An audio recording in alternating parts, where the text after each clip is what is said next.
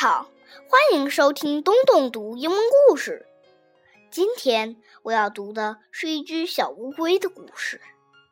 这只小乌龟特别能聊，话匣子一打开就关不上了。有一天，它要咬着一根木棍，跟着两只野鹅一起飞回家。它能忍住不说话吗？Let's find out. The Chatterbox Turtle. Turtle lived in a muddy pool. Lots of animals came to the pool to drink. Turtle loved to talk to the animals. Turtle is a big chatterbox, they said.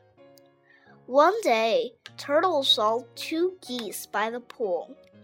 What are you doing here? he asked. We are on our way home, said the geese. We live far, far away on a beautiful blue lake. Turtle looked at his muddy pool.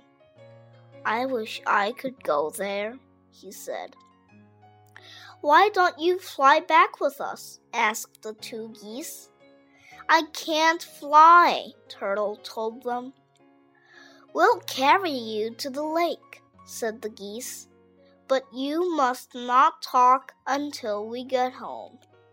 I won't say one word, said Turtle. The geese found a long stick. They held it in their beaks. Hold on to this with your mouth, they said, and remember, you must not talk, not a word, or you'll fall. Turtle put the stick in his mouth, and the two geese flew up, up into the sky. As they flew over the trees, two parrots saw them. Turtle wanted to shout back to them. Just in time, he remembered not to talk. The monkeys saw Turtle too. They waved their paws at him. You do look silly, they shouted.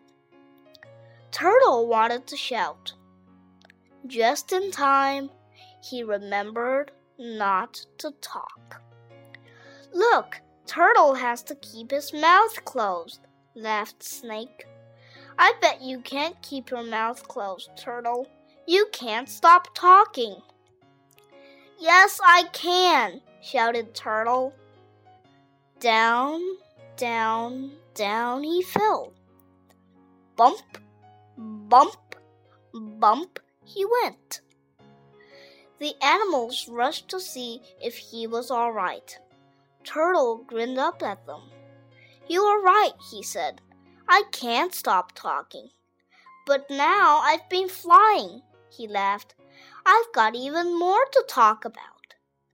And he went all the way home to his muddy pool.